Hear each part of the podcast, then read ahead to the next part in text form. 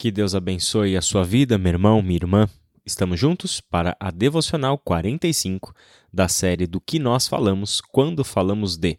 O assunto de hoje é a conversão é um processo e o texto base é Filipenses, capítulo 2, do verso 12 ao verso 18. A palavra do Senhor diz assim: Assim, meus amados, como sempre obedeceram, não apenas na minha presença, porém muito mais agora na minha ausência, ponham em ação a salvação de vocês com temor e tremor, pois é Deus quem efetua em vocês tanto o querer quanto o realizar, de acordo com a boa vontade dele.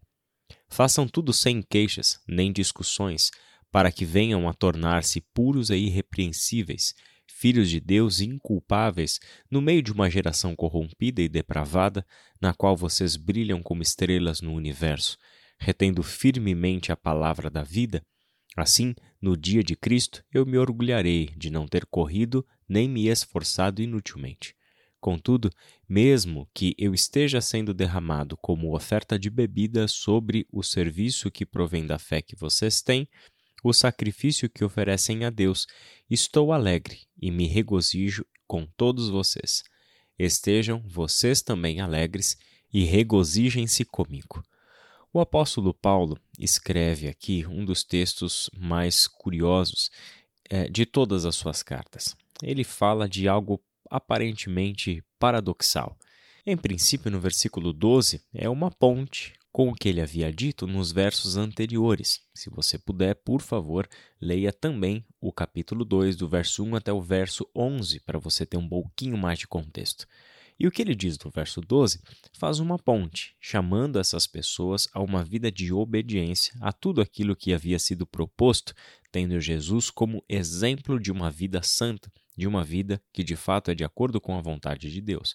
E aí ele diz o seguinte: a maneira dele fazer esse apelo é dizendo o seguinte: ponham em ação a salvação de vocês com temor e tremor. Uma tradução mais antiga, que capta também uma forma mais literal a tradução do texto, diz o seguinte: Desenvolvei a vossa salvação com temor e tremor. Como nós colocamos a salvação em movimento? Como nós colocamos a salvação em ação? Como a colocamos em desenvolvimento? A palavra pode parecer estranha para nós porque salvação é algo que Deus concedeu a nós. Todos nós já bem sabemos que a salvação é obra da graça de Deus, logo ela não é nossa, ela pertence ao Senhor e ele nos concedeu esta salvação.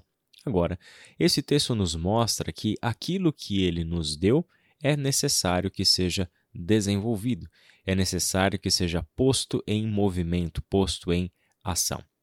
Nas devocionais que fizemos anteriormente, principalmente com aquelas de ontem em Atos capítulo 16, vimos que a pergunta do carcereiro para Paulo e Silas foi: O que eu preciso fazer para ser salvo? E a resposta para essa pergunta é o Evangelho.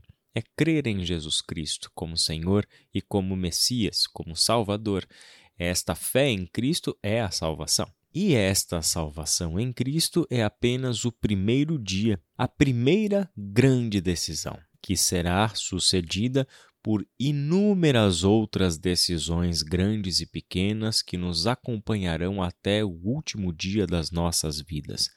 Todos os dias, absolutamente todos os dias, estaremos diante de situações, diante de pessoas, diante de circunstâncias que exigirão de nós resposta, que exigirão da gente reações. Estas reações podem ser de acordo com a antiga vida que vivíamos nas trevas, ou pode ser de acordo com aquela decisão que tomamos de reconhecer Jesus como Messias, Senhor e Salvador. Isto é o desenvolvimento da salvação. Existe agora em nós, versículo 13, a operação de um querer que provém de Deus.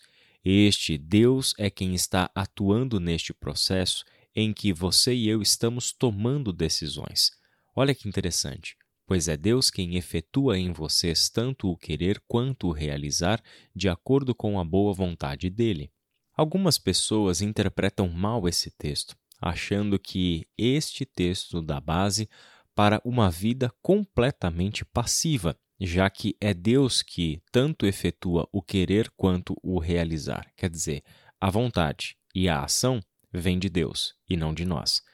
Só tem um problema nesta interpretação, que, como eu já disse, é equivocada. O problema é que esse Paulo, que está dizendo que é Deus quem efetua em nós tanto o querer quanto o realizar, de acordo com a boa vontade dele, é o mesmo Paulo que no verso seguinte traz para nós imperativos. Façam tudo sem queixas e nem discussões. Ao mesmo tempo, ele disse imediatamente antes outro imperativo: ponham em ação a salvação de vocês com temor e tremor.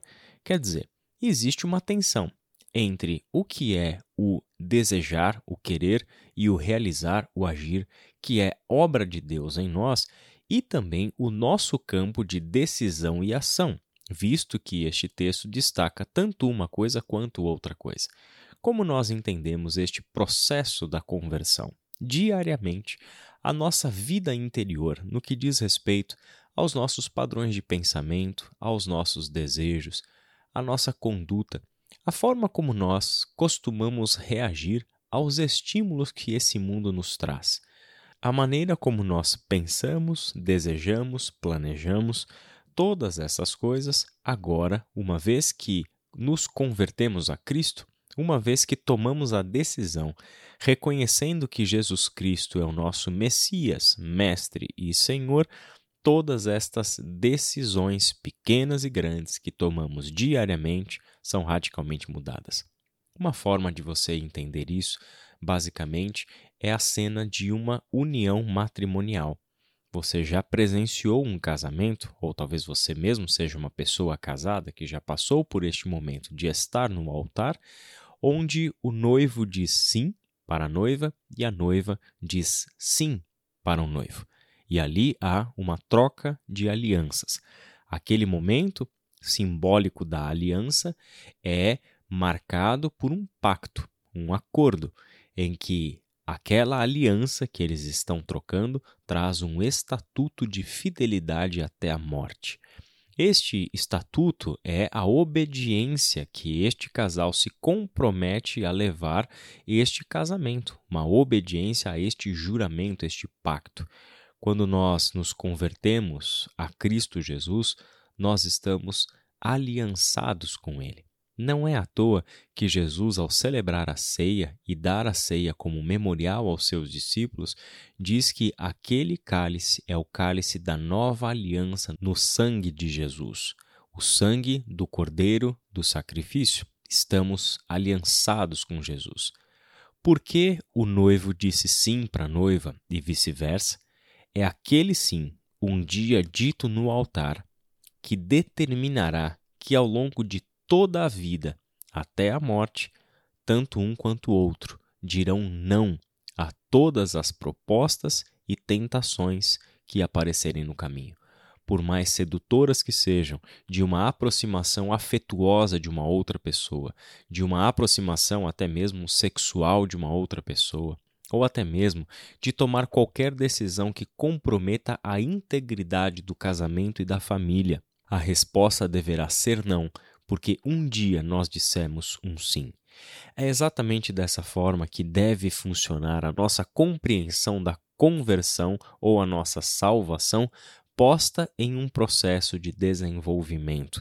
Nós estamos buscando uma vida de acordo com a vontade de Deus e, para tanto, é necessário termos em mente de que nós estamos sendo salvos. Nós estamos convertendo o nosso coração a Deus todos os dias da nossa vida na medida em que dizemos não para os desejos da nossa carne, para as seduções deste mundo, ou até mesmo para a nossa vontade de viver para nós mesmos, sem levarmos a nossa missão como povo de Deus no mundo todos os pecados, sejam pecados da nossa ação ou pecados na nossa omissão, devem ser rejeitados, porque isso faz parte de um processo ativo de desenvolvimento da nossa salvação. Portanto, conversão é um estágio inicial e também nos coloca em um longo caminho de processo. Este caminho é um caminho marcado por grandes e pequenas decisões, onde diariamente, espera-se, estamos aprendendo a decidir segundo a vontade de Deus. Que Deus abençoe o seu final de semana, que Deus abençoe a sua reflexão e até o nosso próximo encontro.